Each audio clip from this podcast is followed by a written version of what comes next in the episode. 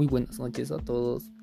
Hoy daremos a conocer tres conceptos fundamentales en la contabilidad. El primero, devengado. ¿Qué son los devengados?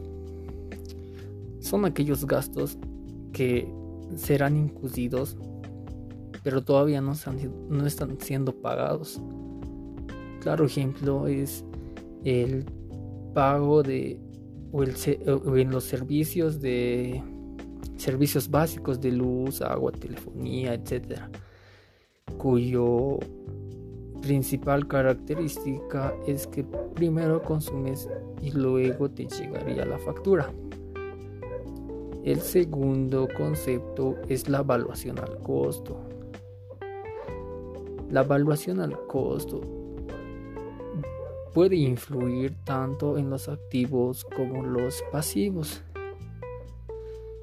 El claro ejemplo es yo adquiero para mi fábrica una maquinaria cuyo valor es de 5 mil bolivianos. Pero para que la máquina llegue a funcionar, tengo que contratar para prepararla a un, e, un señor X el mismo me cobrará 500 bolivianos. Así que la sumatoria de las dos llegarán a ser registradas en los estados financieros de la empresa. A eso se refiere la evaluación al costo. Y por último, explicaré qué es el principio de uniformidad.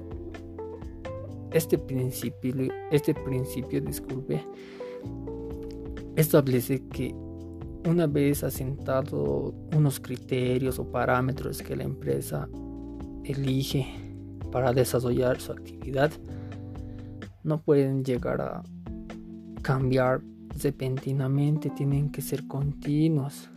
Por ejemplo, yo tengo una empresa y manejo un sistema de control de inventarios y no puedo cambiar este año un sistema y al otro año otro sistema. A eso se refiere la uniformidad.